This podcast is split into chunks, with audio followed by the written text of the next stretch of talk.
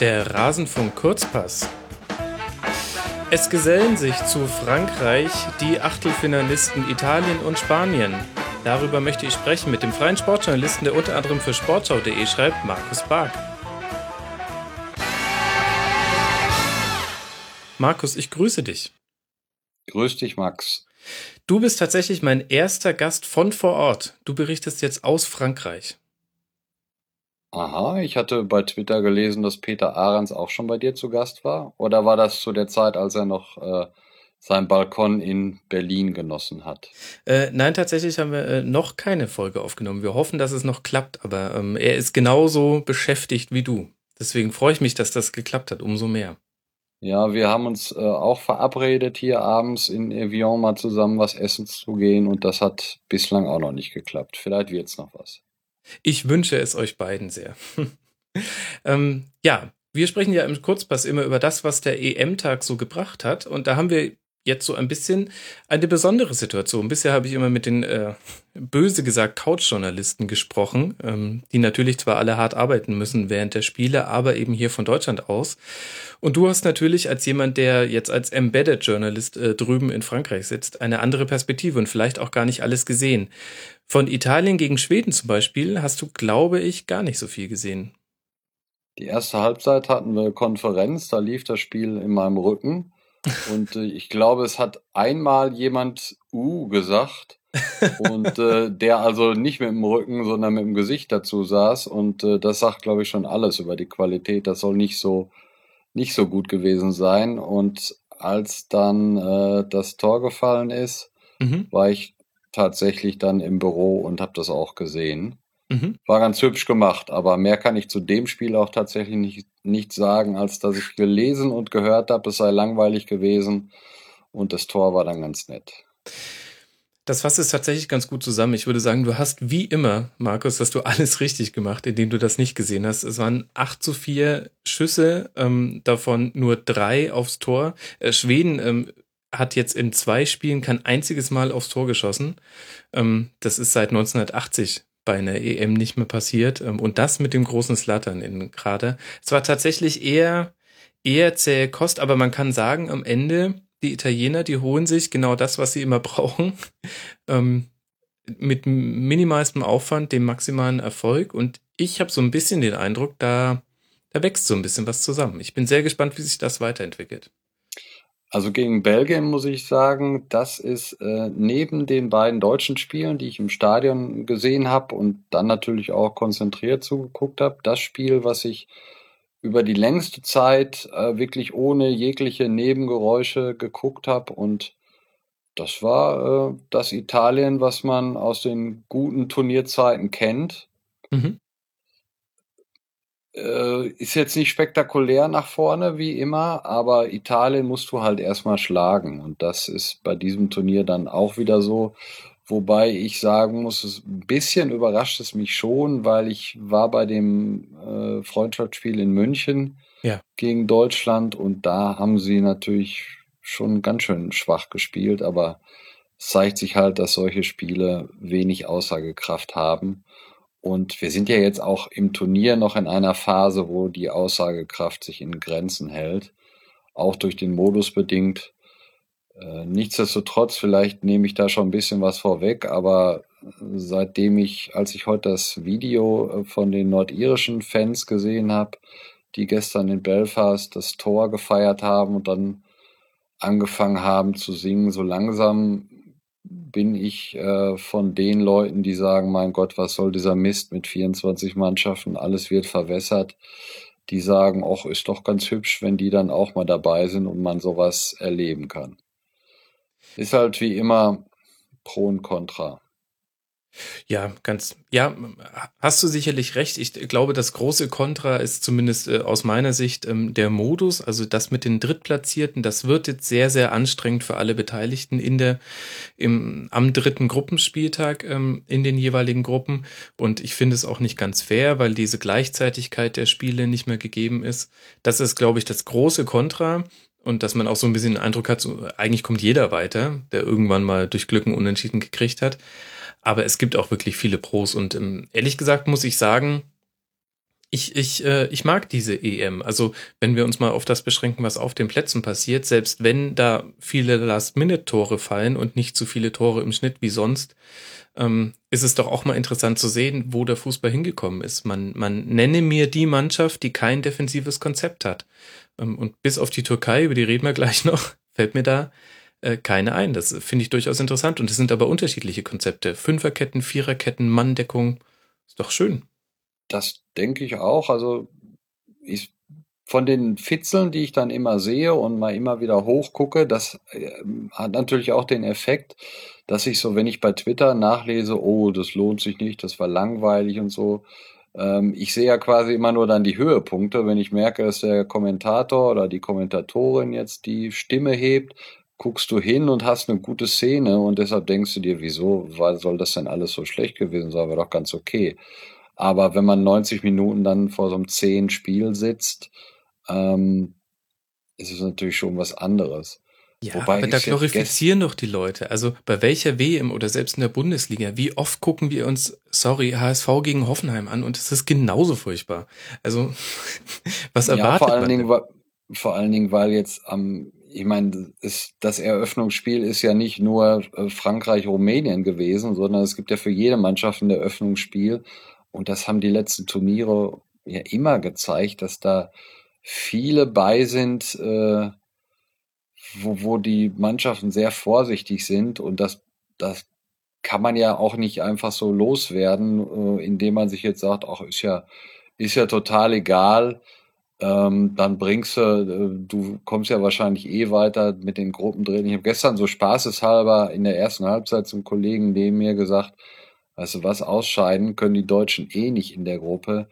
Ich würde den Höwe das rausnehmen und dafür einen offensiven Mittelfeldspieler auf die Position stellen. Mhm. Dann hätte man vielleicht gegen Polen verloren, aber damit scheidet, du scheidest ja sowieso nicht aus. Ne? Allerdings, wenn, wenn man sich vorstellt, was das für ein Alarm gegeben hätte, ähm, dann hätte ich es vielleicht als Jogi Löw auch nicht gemacht. Aber es wäre mal ein interessantes ähm, Konzept gewesen und auch mal interessant zu sehen, weil ja. zwingend in eine Niederlage wäre man dann auch nicht gelaufen. Äh, die Wahrscheinlichkeit, dass man vernünftige Offensivoptionen gehabt hätte, wäre wahrscheinlich noch besser gewesen mhm. oder höher gewesen. Wir machen definitiv, finde ich, am Ende äh, dieses Kurzpasses nochmal einen kurzen Deutschland-Blog. Da will ich mit dir noch äh, drüber diskutieren. Das finde ich spannend. Lass aber noch ganz schnell die Spiele heute abhaken. Tschechien gegen Kroatien. Ähm, es unfassbar. Unfassbar. Also ähm, ich habe die letzte Viertelstunde äh, gesehen, kam ich gerade rein und wie das dann so ist, guckt mal da mal hin und 2-1, äh, okay, das hat, das wusste ich gar nicht, wusste nur vom 2-0 und hatte gelesen, Kroatien hoch überlegen und die klar mhm. bessere Mannschaft. Äh, ich glaube, ich habe sogar gelesen, Turnierfavorit. Und äh, gut, dann, dann fällt mal der Anschlusstreffer. Dann äh, ist klar, dass auch noch was passieren kann, aber die nächsten beiden Minuten hatte Kroatien zwei weitere Chancen auf 3-1 zu stellen und dann landen da auf einmal die Bengalos auf dem Feld und äh, an diese die diese äh, Variante, die Klasnic ja hinterher dann auch sofort ähm, da im ZDF äh, genannt hat, dass die, äh, dass die dem Verband schaden wollen, weil es da Schwierigkeiten gibt mit dem mhm. Mamic, wobei ja. Schwierigkeiten sehr höflich ausgedrückt ja. ist. Ähm, da hatte ich in dem Moment gar nicht gedacht und deshalb, ich hatte ja auch äh, getwittert, eine Frage, also wie blöd kann man sein und keine Antwort, aber da gibt's natürlich dann schon Antworten, trotzdem, äh, ja, wie blöd kann man sein? Also. Ja, es, also es ist ein ganz komplexes Feld. Ich habe auch noch versucht, ähm, mir da einen Experten zu holen, weil ich mir das wirklich auch gerne mal von jemandem erklären lassen würde. Ähm, liebe Hörer da draußen, wenn ihr jemanden kennt, einen kroatischen Journalisten oder jemand, der da viel Hintergründe zu hat, ähm, verbindet mich gerne mit ihm. Das würde mich wirklich interessieren. Also um mal diejenigen ins Boot zu holen, denen der Name Mamic nicht sagt, das ist der ehemalige Präsident äh, von Dynamo Zagreb, der jetzt im Gefängnis sitzt. Ich glaube immer noch. Der so viel Dreck am Stecken hat, ähm, dass der Stecken nicht mehr zu sehen ist. Hätte ich jetzt mal so gesagt, nach dem, was ich in ähm, Medienberichten über ihn gelesen habe. Da geht's über ähm, Korruption, er hat sich bereichert an, an Vereinseigentum, hängt auch ganz tief drin im kroatischen Verband. Und tatsächlich hatten äh, die sogenannten Bad Blue Boys, das sind die Ultras von Dynamo, mhm. Angekündigt, äh, dass sie einen Spielabbruch provozieren würden. Das hatte ich, habe ich jetzt allerdings nur in einer Quelle von einem deutschen Journalisten gelesen, also ein bisschen mit Vorsicht zu genießen, keine, keine Zweitquelle. Ähm, aber tatsächlich ähm, gab es da nämlich schon mal Berichte, als ähm, der FC Bayern gegen Dynamo gespielt hat. Da haben die auch schon Ähnliches versucht, und zwar um den Verband zu, dazu zu zwingen ähm, und auch äh, das Sportministerium, ähm, Zitat, dieses Krebsgeschwür aus unserem Club zu entfernen, also eben Marmic. Ähm, mhm. Das heißt, es ist quasi eine, eine, eine komplexe Gemengelage und äh, es kann jetzt natürlich sein, dass ich ähm, Dinge nicht ganz korrekt wiedergegeben habe, aber ich glaube, man kann auf jeden Fall sagen, es hat eigentlich mit der Nationalmannschaft gar nichts zu tun. Es geht um eine Verbands- und Vereinsgeschichte, die allerdings dadurch zur Nationalmannschaft mitgetragen wird, weil der Verband ähm, auch nicht der Beste der Welt zu sein scheint und ähm, es das da enge Auch höflich gibt. ausgedrückt. Ja.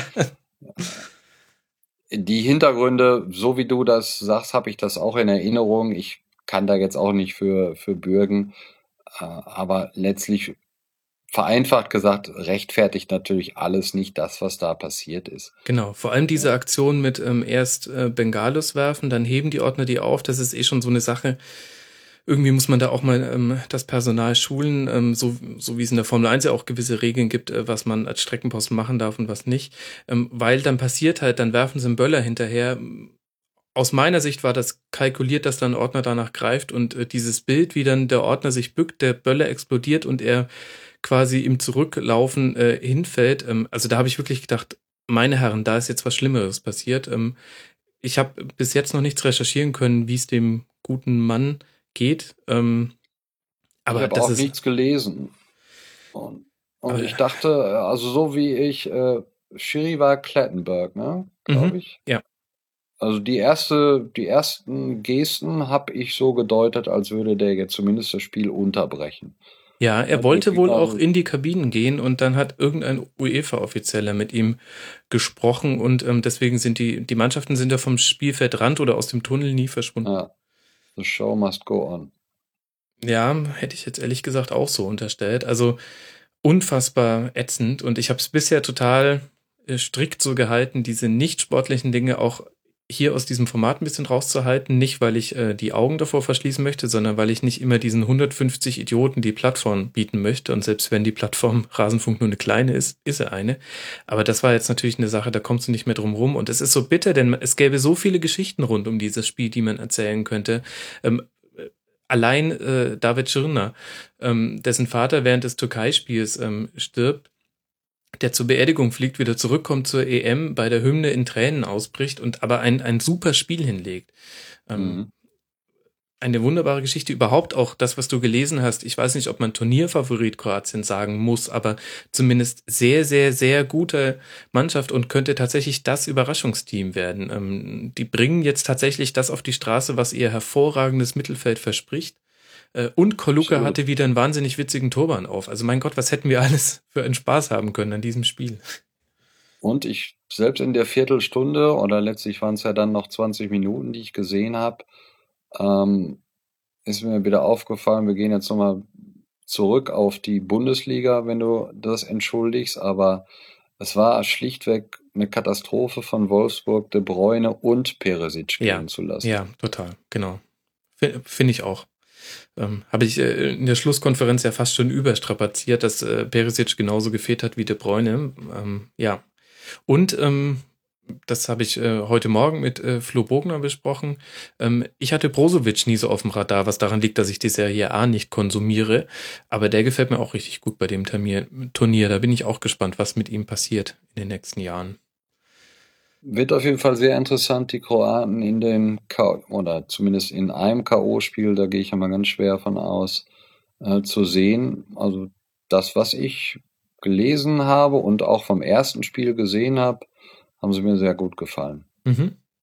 Also sie können nicht mehr ähm, schlechter als Gruppendritter werden und dann mit vier Punkten habe ich eine Statistik gelesen, dass man dann zu 95 Prozent, glaube ich, ähm, weiter ist im aktuellen Modus.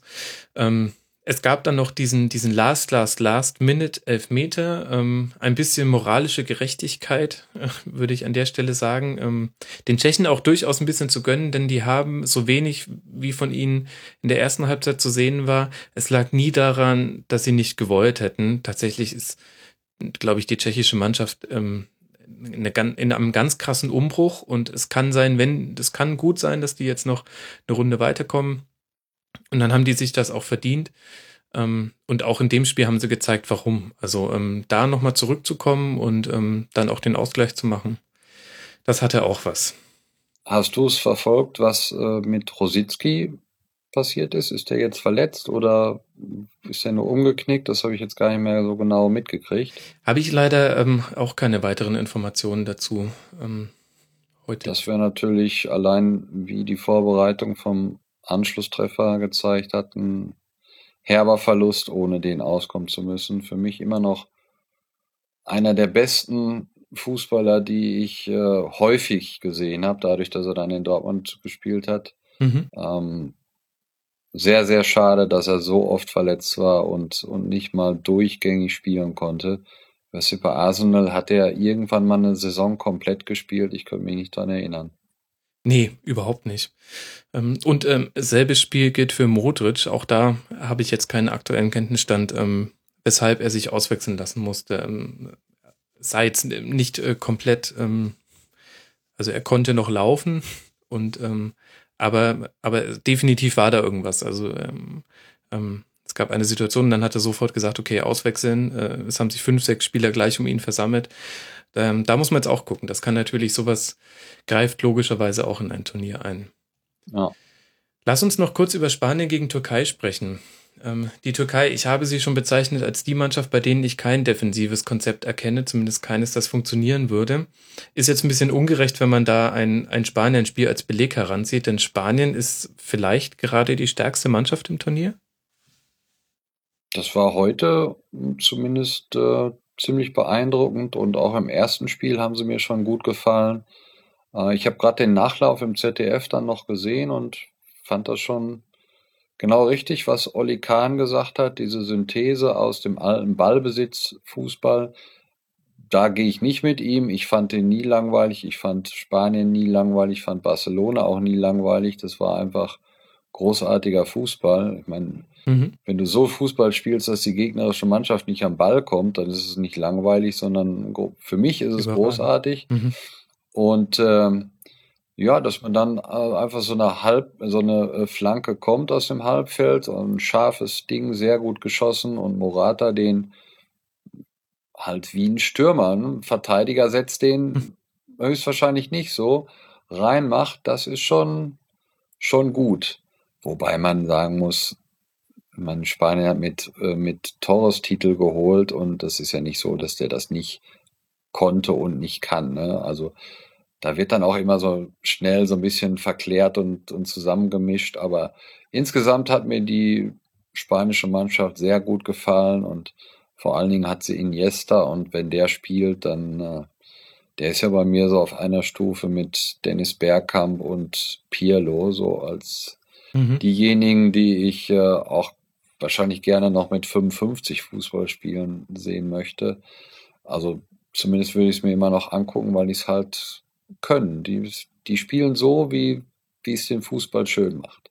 Mhm, absolut. Also eine Augenweide. Ähm, Oliver Kahn feiert schon die Rückkehr des Neuners im, im Turnier. Ähm, da bin ich mir ehrlich gesagt nicht so sicher, ob, ob habe ich auch habe ich auch gelesen, weil da, also da also Frankreich hat Rumänien hinten rausgeschlagen, hat Albanien hinten rausgeschlagen und ist bei der Heim-EM jetzt durch diese äh, späten Tore weiter in, bei dem Modus, ähm, also das jetzt mit dem, damit zu begründen, dass wir einen Neuner haben. Äh, wer weiß, vielleicht, ich habe ehrlich, gestern hat mich ein Kollege gefragt, ja, wie das denn jetzt mit den Dritten wären und so ich sage, du glaubst doch wohl nicht, dass ich das A ausrechnen möchte und B ausrechnen kann. Und äh, ich weiß nicht, kann das sein, dass Deutschland vor dem Nordirland-Spiel dann schon qualifiziert ist? Wahrscheinlich ja, ne? Also, dass sie zumindest schon weiter sind, weil dann bis dahin sind ja schon viele andere, stehen ja schon Gruppendritte ja. fest. Ja. Und äh, von daher, dann ist Deutschland halt mit einer falschen Neun ähm, weitergekommen, wobei ich diese Bezeichnung, die ist A, sowieso nicht so sauber und so wie es Götze gestern gespielt hat, äh, fand ich, war es auch. Natürlich ist er von der Statur her, von den Fähigkeiten her, ist er natürlich keine, keine klassische Neun, aber so wie er es gestern gespielt hat, äh, glich das schon eher der Spielweise einer klassischen Neun als einem falschen Neuner, der sich immer tief äh, fallen lässt. Mhm. Was sind denn so deine Gedanken zu dieser ganzen Debatte, die jetzt dann auch unter anderem durch die sehr deutlichen Aussagen von Boateng losgetreten wurde? Ähm, ist es nicht auch so ein bisschen eine, eine Scheindebatte, wenn man es zumindest auf die Frage reduziert, Götze oder Gomez?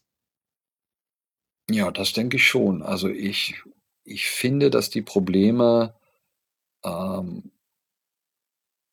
ja, es gibt viele Probleme und das fängt in der Offensive, wie man heutzutage sagt, die Defensive fängt vorne an, fängt die Offensive natürlich hinten an. Äh, ich habe ja gestern einen längeren Text über Hector geschrieben und heute auch nochmal dann über die Probleme gestern und Du hast halt auf den Außenverteidigern, aber da drehen wir uns ja auch in der Diskussion komplett im Kreis. Du wirst während dieser EM keine guten deutschen Außenverteidiger äh, mehr hinzaubern. Auch wenn Kimmich spielt, auch wenn Chan spielt, das kann ich mir zumindest nicht vorstellen. Mhm. Und Hector ist solide, der steht auch für mich zurecht im Kader. Ich glaube nicht, dass das Schmelzer entscheidend besser wäre. Schmelzer ist auf dem Niveau, wir sprechen jetzt dann über K.O.-Runde, Viertelfinale, wo du dann Italien oder, oder äh, Spanien bezwingen musst, glaube ich auch nicht so gut, dass alle sagen würden, ja, das, das ist der Weisheit letzter Schluss. Also Deutschland hat nur einen äh, von Weltklasse und von internationaler Klasse da, das ist Philipp Lahm, der spielt nicht da. Und von daher muss man halt sehen, dass man mit dem, was da ist, äh, das möglichst Beste macht. Und dann kommst du natürlich dahin, dass du über Ösil redest, über Müller redest, über Götze redest, die halt nicht in Form sind. Ne? Ja.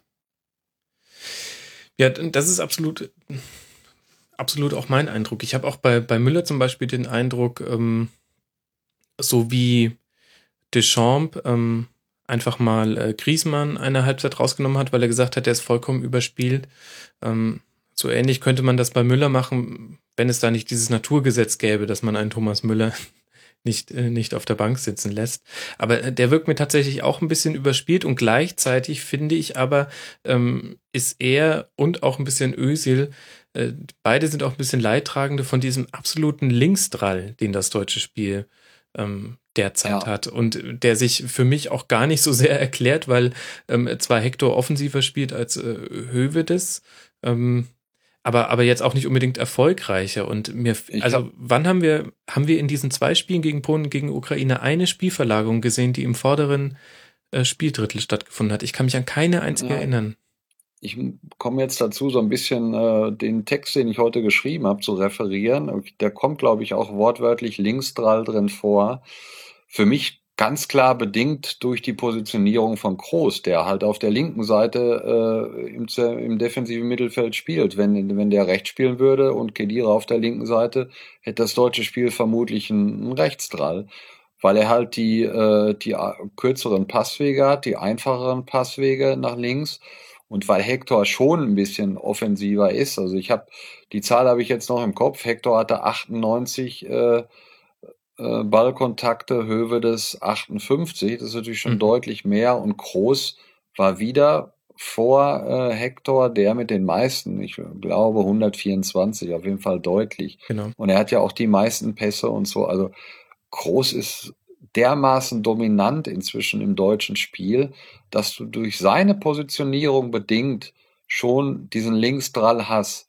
Und dann ist, kommt jetzt natürlich einer ins Gespräch, den wir noch nicht äh, genannt hatten und der da jetzt in den ersten beiden Spielen gespielt hat. Das ist Julian äh, Draxler. Ja. Von dem muss, wenn der den Ball hat, muss der natürlich mal, der muss Tempo aufnehmen. Das hat Löw ja gestern auch. Ähm, das, also ich, dass ein Löw sich da hinten nicht hinsetzt und äh, da rumbrüllt und so, das ist ja auch völlig klar. Aber dieser Satz, äh, wir haben im letzten Drittel äh, das Tempo, ich weiß nicht, ob er gesagt hat, verschleppt, aber auf jeden Fall meinte er verschleppt, statt es anzuziehen. Also mehr Kritik eines Bundestrainers an diversen Leuten, die sich ja auch an, da weiß ja jeder, äh, wer mhm. gemeint ist, weil im letzten Drittel wirken ja gar nicht mehr so viele äh, dann mit. Ne? Ähm, das ist schon, schon krass. Ja. Aber auch zu Recht. Also ich meine, ich finde, bin ja absolut gegen Schönrednerei. Das ist genau das Richtige. Du hättest, du musst mehr ins Risiko gehen da, du musst äh, dann auch mal ein Dribbling wagen. Und äh, meine, er hat ja genug abgesichert. Ne? Die Innenverteidiger sind bei selbst bei Standards hinten geblieben, was ja gar nicht Hummels Art ist oder auch Boateng. Und äh, Höwe, das war ja auch sehr weit hinten, weil du Angst vor den polnischen Kontern hattest. Zu Recht, die sind ja auch gut. Aber dann musst du natürlich vorne mehr Risiko gehen, um gegen diese Defensive zu äh, spielen. Und äh, ich, also das soll jetzt keine Kritik an Löw sein, das ist ja auch überhaupt nicht meine Aufgabe, da dem da reinzureden. Ich sage nur, wenn, wenn ich es so entscheide, also wenn ich die Verantwortung gehabt hätte, hätte ich so in der, 75, in der 70., 75. Mal den Sané gebracht. Ja. Weil das ist einer, der, der hat den, den Ball, der legt den sich dann vor, der versucht es. Und wenn das dreimal nicht klappt, versucht er es auch noch ein viertes Mal. Und der ist so schnell und so gut, dass es wahrscheinlich dann irgendwann mal klappt. Und du hast halt jetzt noch die Chance, das äh, zu probieren.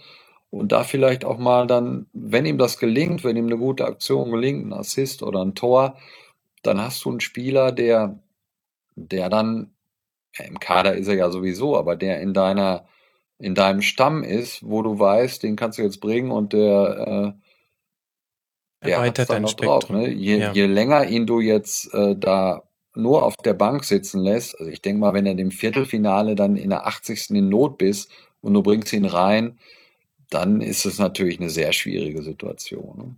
Ja, sehe ich auch so. Ich glaube allerdings tatsächlich, ähm, dass sich äh, unser beider Wunsch, dass äh, Joachim Löw das mal ausprobieren wird, nicht erfüllen wird. Denn wenn sich eins so ein bisschen durch durch seine Karriere zieht, dann ist es, glaube ich, dass er immer der Bundestrainer war, der, der mit Vertrauen auf ähm, Einzelspieler eingewirkt hat. Also wenn er hinter den Spielern stand, ähm, also ich nehme da jetzt mal Kevin Großkreuz zum Beispiel aus, ähm, und, und, und nicht mit Druck. Und ah. Ähm, und die Druckvariante wäre ja genau das, dass er, dass er mal so einwechselt, dass er einen Sané bringt oder dass er auch ähm, mal Gomez starten lässt. Ähm, aber ich glaube tatsächlich, Löw kommt eher über das Vertrauen und wenn man ihm nicht wohlgesonnen ist, kann man auch sagen, er sitzt die Probleme aus. Ähm, ja, und wenn man ihm wohlgesonnen ist, äh, kann man sagen, kann man sagen, dass er damit äh, sehr gut gefahren ist. Genau. Und da findet man auch keine äh, Argumente gegen. Ne? Genau, das ist dann ähm, so, so wie jeder Bundestrainer das für sich haben wollen würde. Ähm, ich wollte diese Frage schon immer mal stellen. ähm, äh, wie beurteilst du denn die Situation von Schweinsteiger? Denn wenn wir jetzt darüber reden, dass das alles sehr auf Groß fokussiert ist und gleichzeitig mit der Positionierung von Groß zu tun hat, dann, dann formiert sich vor meinem inneren Auge das Bild, wenn Schweinsteiger wieder die Luft hätte für 90 Minuten, dann kann man natürlich ihn und Kedira auch äh, 6 und 8 machen lassen und groß nach vorne schieben, Özil auf links. Und vielleicht bekommt man allein durch diese Rochaden ein, ein bisschen neue, ja, neuen Drall vorne rein. Könnte man machen, ich würde es aber auch nicht machen. Und äh, weil, wie gesagt, Groß ist so dominant. Ähm, du hast ein Boateng, der ein Spiel super eröffnen kann. Du, du hast einen Hummels, der ein Spiel auch gut eröffnen kann. Und du hast aber Groß als eine super Verbindung dazwischen, dem du den Ball gibst. Und der, und das hat ja ähm, auch einigermaßen äh, häufiger geklappt, als, als man so, also wenn man die, sich die Daten anguckt, die Ösel auch hat, so als äh, Passempfänger, die sind eigentlich ziemlich gut. Ne? Also mhm. wenn einer sagt, Ösel äh, konntest du gegen Polen vergessen oder war schwach oder so, da gehe ich immer mit. Das, das war nicht gut. Ne? Aber die Daten sagen halt was anderes, weil er, er kann das halt, die Räume dazu finden. Und wenn, wenn du dich erinnerst an das äh, Tor gegen die Ungarn im letzten Test, das wurde ja. auch von Groß eröffnet. Ösel beschleunigt den Ball, gibt eine raus, findet den Raum. Und das ist eigentlich das, das optimale, äh, der optimale Angriff der deutschen Mannschaft. Und ja, da spielt halt derzeit Ösel nicht so, so richtig mit, ne? obwohl er gestern auch ein, zwei gute Szenen hat. Und ich glaube auch nicht, dass, äh, dass Löw ihn rausnehmen wird. Nee, ähm, das, das glaube ich auch nicht. Also Özil, da sind wir wieder bei der Vertrauenskiste. Aber was ist denn nun mit Schweinsteiger? Ich finde das einigermaßen undurchsichtig. Ähm, zwischenzeitlich hatte man den Eindruck, ähm, er ist äh, fit für eine ganze Halbzeit. Ähm, wenn man ihn nach dem Tor gegen die Ukraine zehn Minuten später im Interview gehört hat, dachte man sich, ähm, der hat ungefähr meinen Fitnessstand. Was ist so dein Eindruck? Du bist am nächsten dran von uns beiden. Ja, das stimmt. Unser Problem äh, ist ja, dass wir immer die erste Viertelstunde sehen und da laufen Ja. die mhm. langsam um den Platz, passen sich den Ball zu, dehnen sich ein bisschen. Ähm, wenn man ihn aus der Entfernung sieht, dann, dann glaube ich nicht, äh, also wenn da gesprochen wird, er ist in einer hervorragenden Verfassung, das hat, glaube ich, letztens auch einer mal gesagt, da würde ich sagen, das ist übertrieben. Und wenn er selber sagt, er hat Luft von 30 bis 45 Minuten und das als Fußballprofi, der das seit zig Jahren oder seit wie viel Jahren noch immer macht. Ich glaube schon, dass da noch einiges fehlt und äh, ich habe auch vorher gesagt, als die Frage war, ob der äh, nominiert wird, da haben wir natürlich dann auch drüber diskutiert, da in Ascona. Ich sag, Bastian Schweinsteiger nimmt der immer mit und ich glaube auch, es hat kein an, klar, keine andere Meinung gegeben. Aber ob der vor der äh, K.O.-Runde, also ich würde mal sagen, vor dem Viertelfinale, ist er für mich kein Startelf-Kandidat. Mhm. ich glaube auch, du brauchst ihn derzeit nicht. Durch Groß, durch Kedira. Also ich glaube nicht, dass Schweinsteiger das Spiel der Deutschen verbessern würde. Mhm. Okay. Da muss man mal gucken. Ähm, wir überziehen jetzt ein bisschen, aber äh, wir opfern diese Zeit unserer Hörer dafür, ähm, dass du mir noch ein bisschen ähm, von vor Ort erzählen darfst. Also ähm, ich habe ja beruflich auch äh, die große Ehre, immer wieder ähm, DFB-PKs äh, zu begleiten und habe das auch schon äh, ganz oft gemacht. Und ich erinnere mich noch sehr gut an das Gefühl, wenn dann äh, Thomas Schneider und Oliver Bierhoff angekündigt werden und meinetwegen noch Benedikt Höwedes, ist, dann denkt man sich, toll, wir bekommen genau ein Zitat und das wird nicht knallen. Ähm, du, du hast ja jetzt vor Ort, du hast äh, die Pressekonferenzen, die fast täglich stattfinden. Du hast diese 15 Minuten äh, öffentliches Training, bevor man wieder vom Platz gescheucht wird. Ist es nicht wahnsinnig schwer, wenn man nur diese wenigen Kontaktpunkte hat, plus noch die Medientage und dann Pressekonferenzen, bei denen ja alle anwesenden Journalisten mit denselben Zitaten arbeiten? Ist es nicht da wahnsinnig schwer, ähm, Themen zu generieren und auch Artikel zu schreiben, die, die ein bisschen versuchen, einen Schritt weiter zu denken? Wie, wie machst du das? Ja, das, das ist schwer. Also da, da ist man auf Kollegen angewiesen, die ähm, nah dran sind. Ne? Also wenn da ein Spieler vom HSV ist, dann spreche ich natürlich mal mit den Kollegen aus Hamburg, der ihn viel besser kennt. Und äh, gestern mit über Jonas Hector habe ich dann halt auch mit den Kollegen aus Köln gesprochen.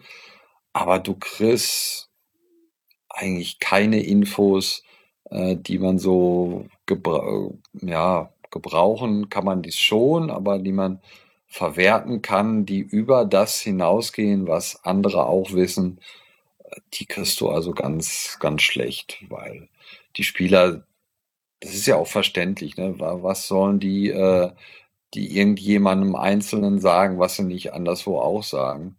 Manchmal wird man dann natürlich auch überrascht, so wie äh, die Pressekonferenz mit als Podolskis äh, mhm. legendäre Aussage inzwischen schon viel. Da waren Boateng und Mustafi. Das, das war natürlich äh, genau die Besetzung, die du an dem Tag da nicht gebrauchen konntest, weil über Mustafi und Boateng sind genau an dem Tag die Geschichten erschienen. Dann brauchst du den äh, eigentlich nicht mehr in der PK danach. Aber es war nach hinterher trotzdem noch ganz gut und man, man konnte das auch gebrauchen und lassen wir uns mal überraschen. Morgen früh sitzen um 10 Uhr Oliver Bierhoff und Markus Sorg da. Also das ist jetzt schon der Assistent vom Assistenztrainer. Da ja. sind die Erwartungen natürlich nicht so hoch. Mhm, ich, ich kann mich sehr gut erinnern, wie die Stimmung früher in der Redaktion war, wenn Philipp Lahm dann aufs Podium kam. Ähm, da wurden schon mal die Aufmacher freigeräumt für seine knackigen One-Liner.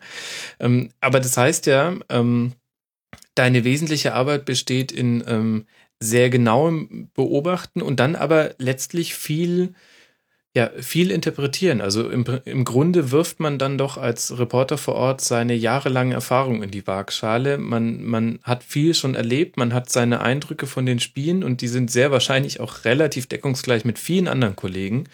Ähm, aber im Grunde geht's doch dann eigentlich darum. Das heißt, wenn ich jetzt äh, vor Ort berichten würde, dann würde ich mich sehr, sehr viel schwerer tun.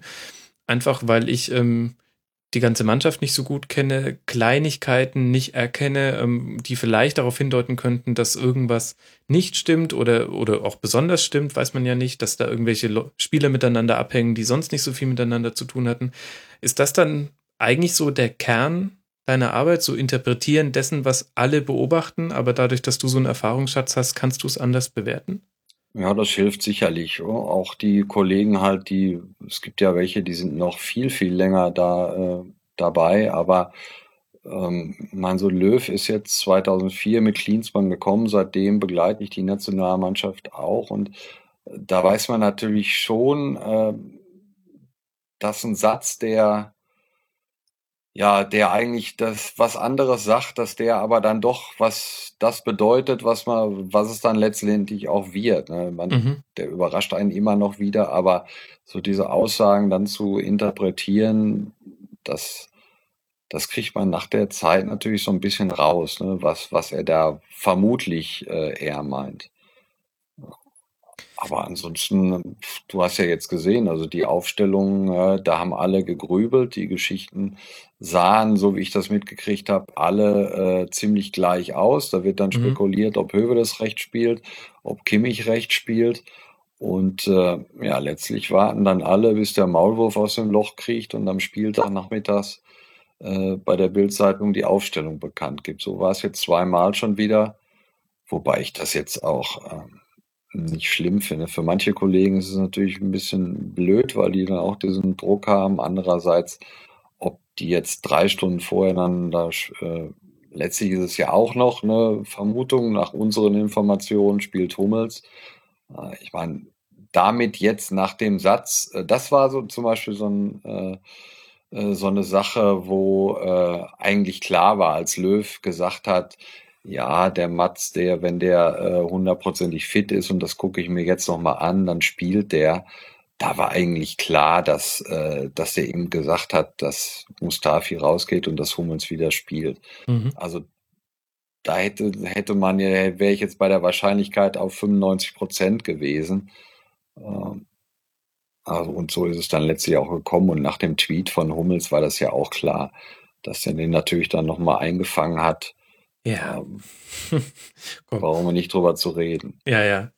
Ähm, aber viel in der Berichterstattung reduziert sich dann ja logischerweise ähm, auf auf Stimmungsthemen, also auf so weiche Faktoren. Das heißt, ähm, äh, man stellt dann, äh, Katrin Müller-Hohenstein stellt mit äh, Stirnrunzelnd, mit besorgter Miene die Frage, ob es in der Mannschaft stimmt, weil Götze gesagt hat, ähm, ähm, hinten haben wir gut verteidigt ähm, und, und Boateng hat gesagt, ja, vorne muss endlich mal mehr, äh, mehr passieren.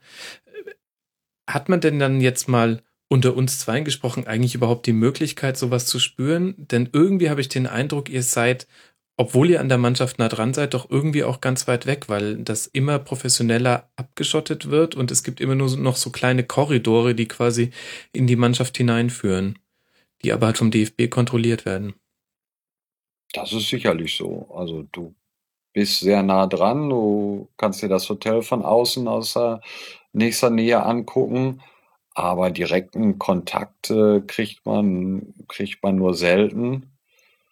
Und äh, wenn, dann ist, ist das halt auch offizieller Kontakt, der dann äh, nochmal autorisiert wird. Mhm. Ähm, es gibt immer so ein paar Mittel und Wege und Leute, die dann von dem und dem was, was hören. Aber da ist jetzt auch nicht, nicht groß was Brisantes bei. Äh, zumindest nicht bei, bei der großen Masse der, äh, der Leute. Gibt natürlich einige, die persönlich sehr guten Draht zu Spielern haben, die dann auch per äh, SMS oder WhatsApp dann äh, Kontakt zu denen haben und die sind natürlich immer äh, besser informiert, aber ich glaube, da wird auch zu viel rein interpretiert, weil die großen Geheimnisse gibt es ja auch gar nicht mehr. Ne? Du hast, äh, du kannst zwischen Brand, Kimmich und so, das Thema war in Ascona durch, diese Leute vorzustellen und alle anderen, die spielen ja auch schon sehr lange da. Ne? Götzen, Boateng, Hummels und so, das, die brauchst du ja auch nicht mehr vorstellen, Neuer. Mhm. Das sind halt immer dann nur die Themen, die sich jetzt logischerweise aus dem Spiel gestern, also ich glaube, wer jetzt nach dem Spiel gestern macht jeder die Geschichte logischerweise, äh, es hakt in der deutschen Offensive, in welcher Ausprägung äh, auch immer. Die ergeben sich dann halt daraus. Und ja, wo liegen da die Geheimnisse? Mhm. Also das hört sich für mich so an, als wären die Journalisten fast Lagerkoller gefährdeter als die Spieler. Äh, was machst du, ähm, wenn du dann mal Feierabend hast? Ich stelle mir das sehr anstrengend vor, deinen Job vor Ort. Also was in der Tat ein bisschen anstrengend ist, ist äh, diese diese Fahrt vom Flughafen hier hierhin, das sind noch mal so knapp ein Dreiviertelstunde, zwei Stunden. Und wenn man dann nachts um gestern Nacht war es, glaube ich, 20 nach zwei hier gelandet oder auch für, für die Kollegen, die dann noch in Paris übernachtet haben und dann zurückfahren oder so. Das ist schon, schon enorm viel Zeit, die da drauf geht und wundert mich auch, dass der DFB das auf sich genommen hat. Wundert mich jetzt zum zweiten Mal hintereinander, weil in Brasilien mit mhm. der Fähre. Und du, also abends äh, habe ich meistens, wenn ich dann äh, Feierabend hatte, war ich froh, dass ich im Hotel den Fernseher habe, auf dem auch ARD und ZDF eingespeist sind. Ähm, du gut, Fußball kannst du natürlich überall drauf gucken, aber ich spreche leider kein Französisch und BBC oder ich weiß gar nicht, ob BBC Rechteinhaber ist oder ITV ist leider nicht da. Äh, das war vor vier Jahren sehr schön, weil er war bei der BBC Cleanspan und Ballack als äh, Experte. Das fand ich immer ganz schön, um dann mal das mitzukriegen, was die da sagen. Hier sind super Experten, Johann Miku beispielsweise. Äh, die sprechen aber leider Französisch und das spreche ich nicht. Und deshalb gucke ich dann immer auf ARD und ZDF Fußball oder wir gehen mit den Kollegen äh, hier mal äh, raus. Hier sind einige Restaurants auch ganz in der Nähe und hier ist auch eine Fußgängerzone, aber da kann dir aber auch passieren, dass du um halb neun durch die Fußgängerzone gehst und alleine bist. Also Evian ist jetzt nicht am Puls, äh, der ein, kein pulsierender Ort. Das ja. kann man, glaube ich, doch so sagen. Das hört sich so an. Lass noch ganz kurz über die Spiele sprechen, die uns jetzt dann heute erwarten. Ähm, du darfst sehr gerne nur kurze zwei Satzanalysen geben. Äh, Belgien gegen Irland. Ähm, ja, hört sich jetzt doof an, aber hatte ich vor dem ersten Spiel ehrlich gesagt äh, schon, schon dem Kollegen gesagt, ich glaube, dass die Belgier auch dieses Jahr nichts reißen werden. Und der Druck gerade auf Wilmots ist natürlich jetzt enorm hoch und ich fand hier im ersten Spiel auch relativ enttäuschend. Wenn sich De Bruyne oder irgendjemand anderes nicht zu einer großen Form aufschwingt, wird Belgien, glaube ich, auch gegen Irland nicht gewinnen, weil Irland halt auch, ja, die haben, die haben diesen Spirit, den andere dann halt nicht haben. Ne? Das war ja auch in den Quali-Spielen in Deutschland zu sehen. Und ich glaube, das werden die auch morgen wieder zeigen. Also ich mhm. kann mir nicht vorstellen, dass wie andere gesagt haben, Belgien Geheimfavorit. Ich kann mir nicht vorstellen, dass die äh, ins Halbfinale kommen. Okay. Island gegen Ungarn. Ja, Island, muss ich sagen, finde ich eine super Geschichte. Äh, ist toll und ich habe mich auch gefreut. Aber fußballerisch haben die mir ehrlich gesagt nicht gefallen. Und von mhm. dem Spiel, das fällt mir gerade ein, habe ich auch äh, relativ viel gesehen. Äh, das ist natürlich auch immer diese, diese Geschichte dann alle gegen den bösen Ronaldo und äh, alle für die Island, wie gesagt, ist, ich, das ist so eine Mannschaft, weswegen ich auch sage, die 24er äh, ist okay. Wobei ich da ein bisschen erstaunt war, dass, dass da sogar von einer Sensation gesprochen wurde. Also Portugal hatte eine durchwachsene Qualifikation. Island hat zweimal gegen Holland gewonnen und hatte sieben Punkte mehr in der Quali. Genau. Äh, dass, dass da jetzt keine Wursttruppe aufläuft, war eigentlich klar. Und von daher fand ich jetzt ein 1-1 gar nicht so. Überraschung gehe ich mit, aber Sensation gehe ich nicht mit. Und äh, da dafür fand ich sie doch ziemlich äh, unterlegen eigentlich.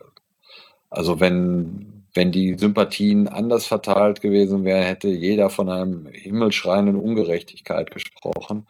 Aber klar, gegen Ungarn äh, sind die für mich, glaube ich, favorisiert, weil ich habe die Ungarn halt in, in Gelsenkirchen gegen Deutschland gesehen, gegen Österreich habe ich sehr wenig vom Spiel gesehen und deshalb kann ich über die nicht viel sagen, aber ich glaube, Island ist schon besser und wird gewinnen. Mhm. Und jetzt bin ich gespannt, Portugal gegen Österreich mit einem verletzten Junusovic. Ja, da bin ich auch gespannt. das, ist so ein, das ist so ein Spiel, äh, ich habe jetzt bei keiner Tipprunde mitgemacht, weil ich genau weiß, dass ich irgendwann vergessen hätte zu tippen und von daher habe ich gesagt, dann machst du gar nicht mit. Aber Portugal, Österreich ist ein Spiel, äh, wo ich überhaupt keine Ahnung habe und solche Spiele tippe ich grundsätzlich 1-1. Also mache das auch diesmal. Okay. Äh, Markus, äh, vielen herzlichen Dank. Ähm, das war jetzt eine, ein längerer Kurzpass, als es eigentlich üblich ist, aber ich finde, äh, es hat sich gelohnt und ich hoffe, die Hörer sehen es genauso. Ähm, Markus, vielen lieben Dank. Alles klar, Max, danke auch und schöne Grüße nach Deutschland. Ja. Deutsche Internets. Ja, danke schön. Und ich rufe alle dazu auf, folgt diesem Mann auf Twitter. Er heißt artus69. Ihr werdet es nicht bereuen. Und in dem Sinne ähm, danke ich euch, dass ihr bis hierhin gehört habt. Wir hören uns dann wieder am nächsten EM-Spieltag. Bis dahin macht's gut. Ciao.